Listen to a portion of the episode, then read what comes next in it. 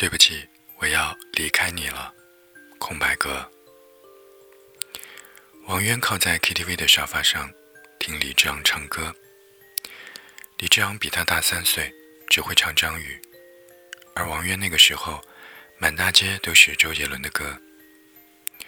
张宇大叔现在走综艺咖、段子手、老司机，在综艺《火星情报局》里，时不时飙一下车，能笑到一片观众。好多人都忘了，他曾是大红大紫的歌手。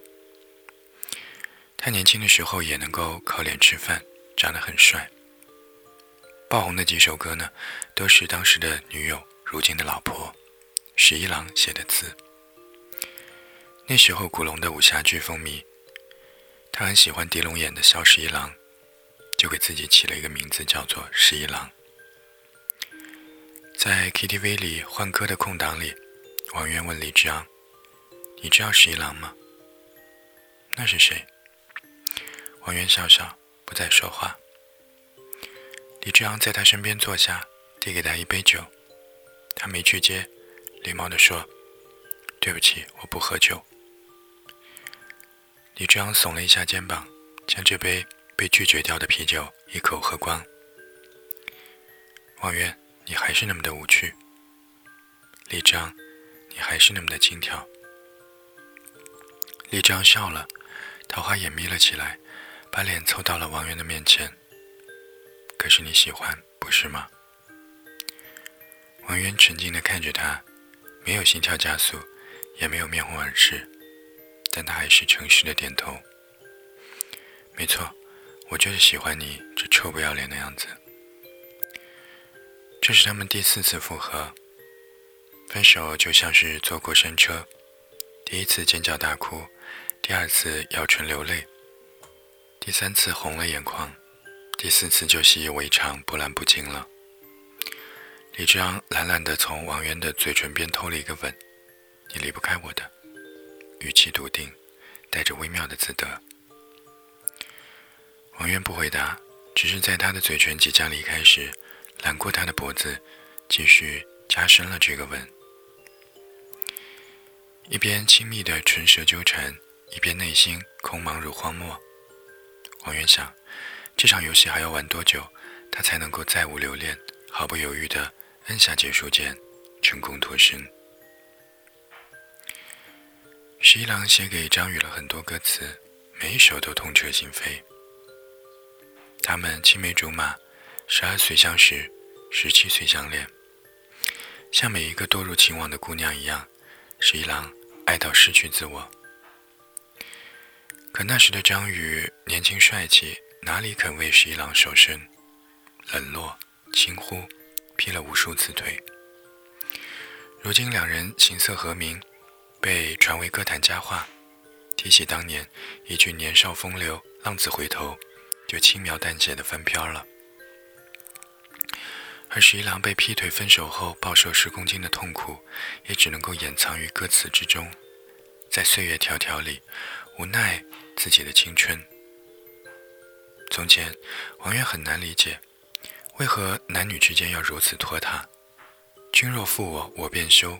三条腿的蛤蟆不好找，两条腿的男人满街跑，何必苦苦吊死在一棵树上呢？和李志昂在一起之后，他才懂得，当你爱上一个人，你的眼、你的脚、你的心，便都不再属于你。你说不要再看他，你的眼不听话；你说不要再粘他，你的脚不听话；你说不要再想他，你的心不听话。你是失控的野马，却被囚禁在他的草原里。王源在十五岁那一年呢，喜欢上了李志昂。高中开展运动会，坐在高一区的他，却偏偏关注着高三的比赛。他看见那个又高又瘦的身影，像鸟一样，遥遥地跑在最前面，轻轻松松地拿下了第一名，还非常潇洒地冲着看台上的尖叫的女生们抛了一个飞吻。阳光下，少年肆意的眉眼，嚣张的笑脸，深深地印在了王源的心中。他打听到，这个男生叫做李志昂，是高三的复读生，成绩不好，但是超多的女孩喜欢他。他每天故意绕到高三教室那边，就盼望着李志昂会不会正好站在走廊上。他想多看他一眼，就一眼。那些年，他心心念念着，只有一个李志昂，哪怕他根本不认识他。当他二十五岁时，在一个朋友聚会上遇到了已经二十八岁的李志昂，他以为这是上天给他的恩赐。聚会上，李志昂主动加了他的微信，我们是校友啊，学妹，以后多联系。他朝他眨巴了一下眼睛，笑得痞里痞气。王源紧张的手心冒汗，他点点头，脸通红。然后呢，李志昂很快向他发动攻势，常常来撩他。很明显，他对他有意思。于是，当李志昂说：“当我女朋友吧。”王源毫不犹豫的就答应了。这个他从年少就喜欢的人啊，终于属于他了。李志昂跟王源说的第一个谎是他很忙。他说他要加班到晚上十二点。王源在电话那边心疼的很，好辛苦，再忙也不能忘了吃晚饭啊。那天是王源的生日，本来约好晚上要一起庆祝的。可是呢，李志昂一句要加班，就让王源把什么狗屁生日都抛在了脑后。他一心只想着，他晚上又要熬夜了，对身体不好。其实呢，李志昂那天和队友约好了打游戏，通宵团战。李志昂跟王渊说的第二个谎是要他和哥们儿出去喝酒，大半夜的去吃夜宵。我就不带你去了，那哥们儿今天失恋，我们男人之间好好聊聊。行，那你别喝太多啊。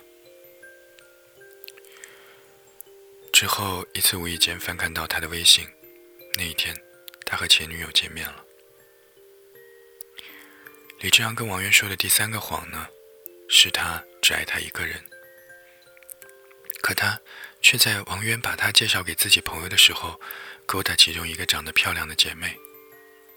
谎越说越多，露了马脚，再也圆不回去了。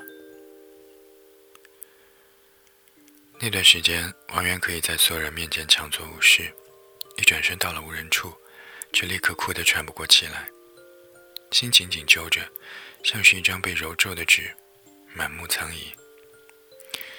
男人怎么可以坏成这个样子呢？他像一个傻子，被耍得团团转。他在憧憬未来的时候，另一个人却从没想过要跟他共度一生。否则，他怎么忍心对他这般残忍？他吵过、闹过、离开过。然而，却又接受了李志昂第四次的复合要求。自古渣男配贱女，王源心想：我真他妈贱！人在爱情里就像赌徒，杀红了眼，下满了注，输得只剩一条裤子也不肯走，非要生生的耗在那里等待翻盘。可是，无论再怎么粉饰太平，他们也再也回不到从前。王源对于李志昂说的每一句话都怀疑，同时也不以为意。你骗就骗吧，我又能怎样呢？我不想再费那个心思辨别真伪，静静的看着他表演，像一个旁观者那样，哪怕心在隐隐钝痛。可是痛着痛着，不也习惯了吗？李志昂不喜欢这样的王源，他不再为他情绪波动，不再为他牵肠挂肚。这怎么可以呢？他明明是爱着自己的，就算他劈腿，就算他态度糟糕，他还不是乖乖的回到了他的身边吗？他幼稚的像小学生，非要忍忍大哭才能够确认自我的存在感，所以他更加的恶劣了起来。他甚至拿着他和其他女生的聊天记录，大声的念给王源听：“亲爱的，老公，宝宝。”这样的词儿不断出现，王源面无表情的听着，他觉得自己以后一辈子都会恶心这些词儿。多好的词儿，愣是被这一堆不要脸的人给糟践了。他让我今天陪他过情人节，你说好吗？李章歪头盯着他的脸，等待他的反应。王源突然觉得心好像不会再痛了。我到底在干嘛呀？为什么要陪着这样的烂人浪费时间？他以为自己会流泪，可是他没有。王渊骗了李志昂，他从没想自己会那样的大度，所以他学会了李志昂骗人的所有把戏，然后通通的还给他。他开始向周围的人宣布自己已经单身，然后呢，瞒着李志昂不断的去相亲。同时，他开始重新对李志昂嘘寒问暖起来，满足他所有的所需要的那种存在感。李志昂那几天都特别得意，总是赖在他的身边嘲笑他。我就知道你爱我爱的要死，之前都是在假装不在乎吧？我只要勾勾手指头，你绝对就会回来。王源在心里冷笑，看，这就是你爱过的男人，这样的自私和愚蠢。他不动声色地避开李志昂靠过来的身体，沉声说道：“是，我只爱你。”当王源第五次相亲的时候，他遇到了一个温柔的男人。他耐心的听他说一切傻话，小心的记下他所有的喜好。哪怕他表现的再冷淡，也总是主动跟他说话。每次聊天，第一句是他开口，最后一句是他结尾。王源已经不愿意再相信爱情了，可他真是一个温暖的人。让他舍不得拒绝这样的温暖。他突然不想再报复李志昂了，所以，在李志昂问他：“情人节快到了，你说我要不要和那个女的在一起过呀？”问到这句话的时候，他冷不丁的插了一句嘴说：“你和他一起过吧。”李章还等着他来恳求自己，却得到这样的回答，惊得愣住了。我不想跟你耗着了。咱们彻底断了吧。王源平静地说出了这个决定。不行，我不同意。李章反应过来，气得红了眼，他大声地嚷嚷着：“你这是欲擒故纵！这一套都玩了三四次，分了手，你不是还会回来？有必要吗？”随你怎么想。王源丢下这句话，转身就走。李章追上去，拽住他的手腕，说。王渊，你听着，这次你敢走，我再也不会提复合了，除非你跪下来求我。听到这种毫无风度的话，王源真的想笑。他笑自己当年是瞎了眼，居然爱上这样的人渣。嗯，你等着我跪下来求你吧，你好好等着吧。他狠狠地甩开他的手，扬长而去。李志阳再一次见到王渊，是在王渊和那位男人的婚礼上。他当然没有邀请他。当李志阳从别人口中得知他要结婚了，他以为那一天是愚人节。这一定是开玩笑吧？怎么可能？王渊要结婚了？不，这不是真的。他只能和他结婚。可当他赶到婚礼现场，看着她穿着一身婚纱那么好看，对着对面的男人微笑的时候，她终于相信了，她真的是要嫁给别人了。她笑的是那么甜，那样的幸福。可是她很久很久都没有这样对他笑过了。他还记得之前他问他：“你知道十一郎吗？”后来他偷偷去查了，十一郎呢是歌手张宇的妻子。年轻的时候，他被张宇一次又一次的辜负，可十一郎不是照样原谅张宇了吗？他们仍然结了婚。张宇婚后也很爱十一郎，他说自己那些年做的孽也还的差不多了。你竟然问我认不认识十一郎，为何你却不肯做十一郎？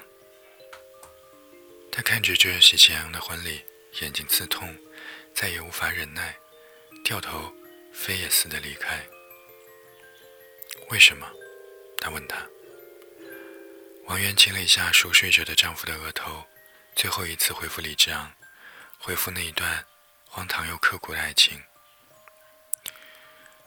从前我以为爱情最伟大的地方，就是喜欢你是我一个人的事儿，要竭尽全力，要不计得失，像独角戏里的演员，喜怒哀乐都要自己咽下。现在才懂得，舒服的感情是像一只猫，懒洋洋趴着，一定会有喜欢猫的人在街边见到你，哇的一声叫出来，手舞足蹈的把你抱回家，然后双方都皆大欢喜。